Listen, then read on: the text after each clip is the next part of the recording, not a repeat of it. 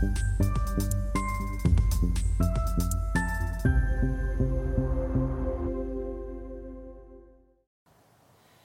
Bonjour, bienvenue sur Alistair TV dans notre émission Idées Placement.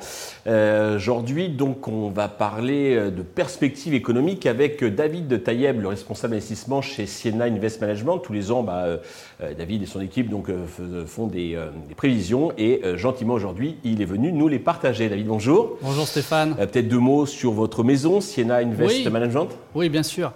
Alors, Siena IM est une société de gestion d'actifs. Euh, qui est pan-européenne et multi-expertise en réalité. Nous sommes présents dans différents pays en Europe, euh, en Espagne, en Allemagne, euh, également en Italie, mais le gros des troupes, je dirais, est en France. Et multi-expertise parce que nous gérons à la fois des actifs listés, des actifs cotés que je représente aujourd'hui, mais aussi des actifs privés. Je pense notamment, par exemple, à l'immobilier physique, euh, la dette privée ou encore euh, le venture capital. CNIM, c'est 34 euh, milliards d'actifs sous gestion, mmh. dont 22 milliards sur la partie listée. Et notre clientèle est 50% issue du monde institutionnel, mutuel, assureur, corporate, mmh. et 50% du monde retail ah, lié à nos activités d'épargne salariale et d'épargne retraite. D'accord, parfait. C'est très clair. Alors, perspective donc pour 2024, tout d'abord, la croissance aux États-Unis et en Europe. Oui, effectivement. Alors, permettez-moi de revenir juste sur 2023. La croissance mondiale en 2023 devrait terminer l'année, on n'a pas encore les chiffres, hein, mais autour de 3%, mhm. essentiellement tirée par les États-Unis, hein, qui ont publié euh, deux très très bons trimestres derniers. Hein. Un T3 autour de 5%, je le rappelle, et un T4 à plus de 3% alors que l'Europe, elle, euh, devrait finir tout juste en positif, tout juste à l'équilibre. Ce scénario de 2023 devrait se reconduire pour nous en 2024, une croissance mondiale autour de 3%, encore une fois tirée par les États-Unis, par les États-Unis, effectivement.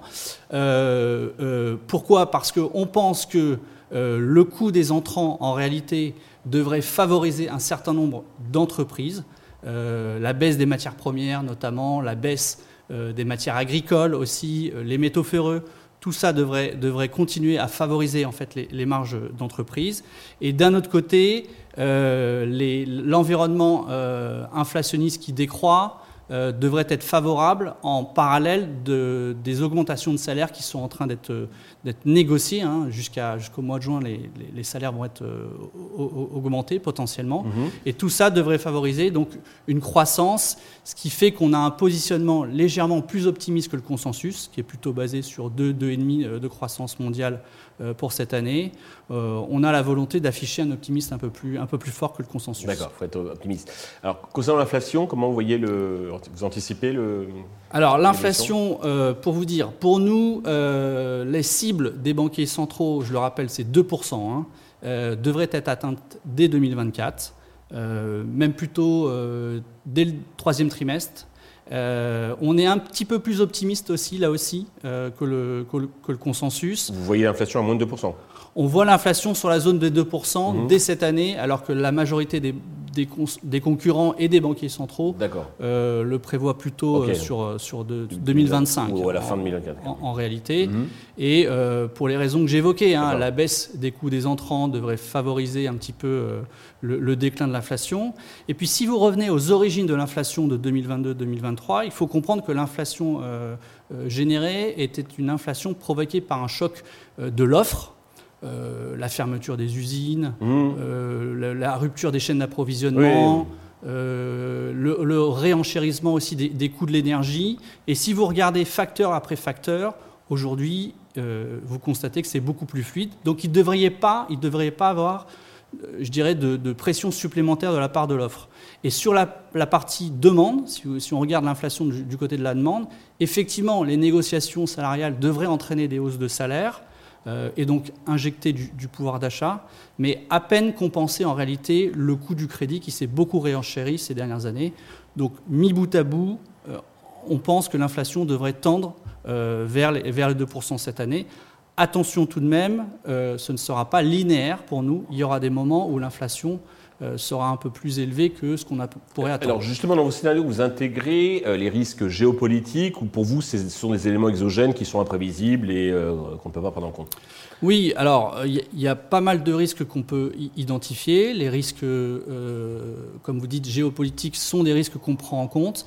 Néanmoins, ça, risque des, ça reste des risques euh, ponctuels. Hein. On peut prendre l'exemple. Et localisé. Et localisé. On peut parfaitement prendre l'exemple de, de, ce qui se passe actuellement en mer Rouge, qui apporte un surcroît d'inflation momentané mais qui ne devrait pas euh, changer exactement la trajectoire euh, finale de, de, l'inflation. Alors, on a parlé des États-Unis, de l'Europe, quid de la Chine, enfin de l'Asie et surtout de la Chine Alors, la Chine, euh, grande déception de 2023, il hein, faut le rappeler. je rappelle que l'indice Hang Seng, hein, qui est l'indice phare des valeurs chinoises, a quand même perdu près de 15% en 2023 et depuis le début de l'année est encore négatif. Euh, la Chine, si vous regardez ces deux composantes hein, euh, de l'économie chinoise, vous avez d'un côté les exportations et de l'autre la consommation intérieure.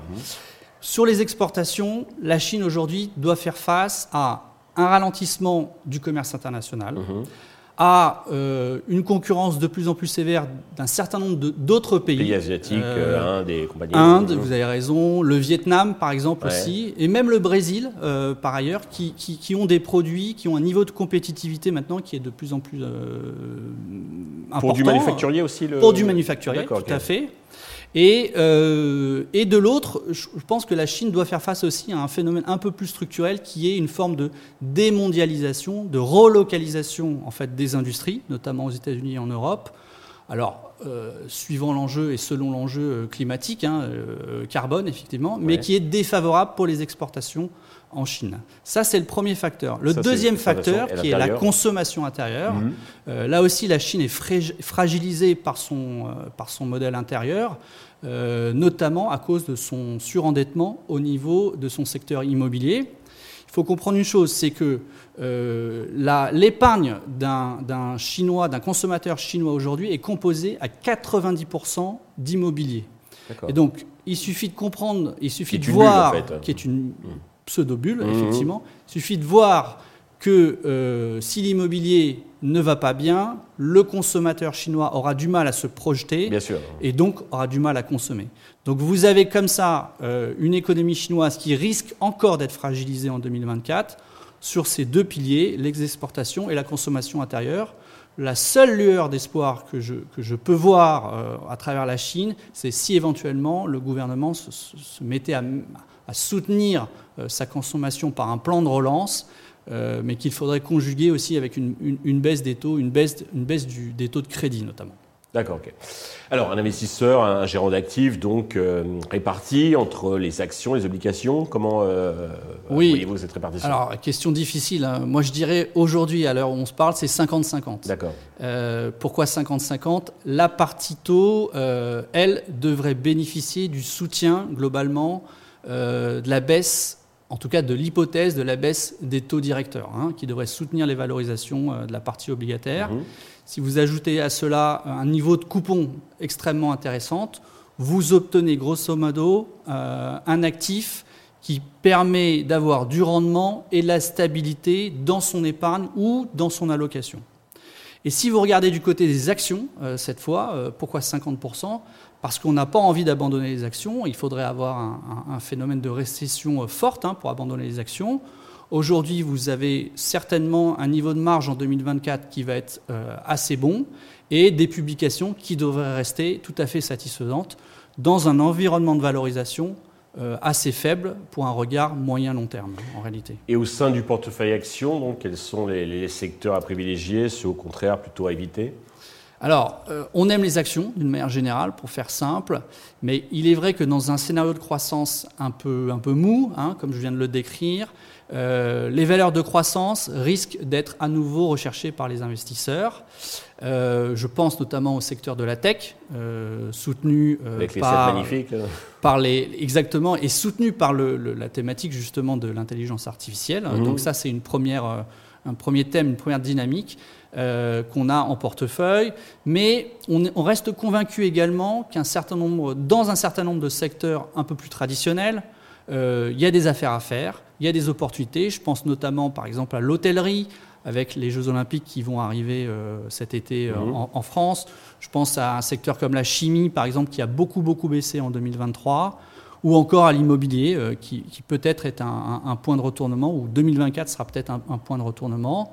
Euh, donc on n'a pas envie d'abandonner non plus les, secteurs traditionnels, euh, et on a la volonté d'a- d'approcher ce début d'année avec un équilibre entre les styles et les secteurs, et sur le regard géographique également. Donc on a des portefeuilles qui restent très équilibrés. Je dirais que pour conclure, peut-être pour les plus audacieux, euh, c'est peut-être euh, 2024 sera peut-être aussi une année euh, pour les, les, les, les small et mid cap qui ont Oui, qui sont en euh, retard. en retard, effectivement, depuis un certain nombre euh, de temps maintenant. On reçoit Au- pas mal de de présidents de sociétés cotées ici et c'est vrai que leur cours souffre. Exactement. Alors que c'est pas toujours justifié. hein. pas toujours justifiées. Elles ont beaucoup souffert à cause de la remontée des taux d'intérêt, hein, effectivement. Mais si le scénario de baisse des taux se dessine en 2024, alors les small et mid cap pourraient être un, un bon outsider et une bonne diversification pour les portefeuilles actions. David, merci d'être venu nous partager vos Avec plaisir. connaissances et votre expertise. Merci à tous de nous avoir suivis. Je vous donne rendez-vous très vite sur Investisseur TV avec de nouveaux invités.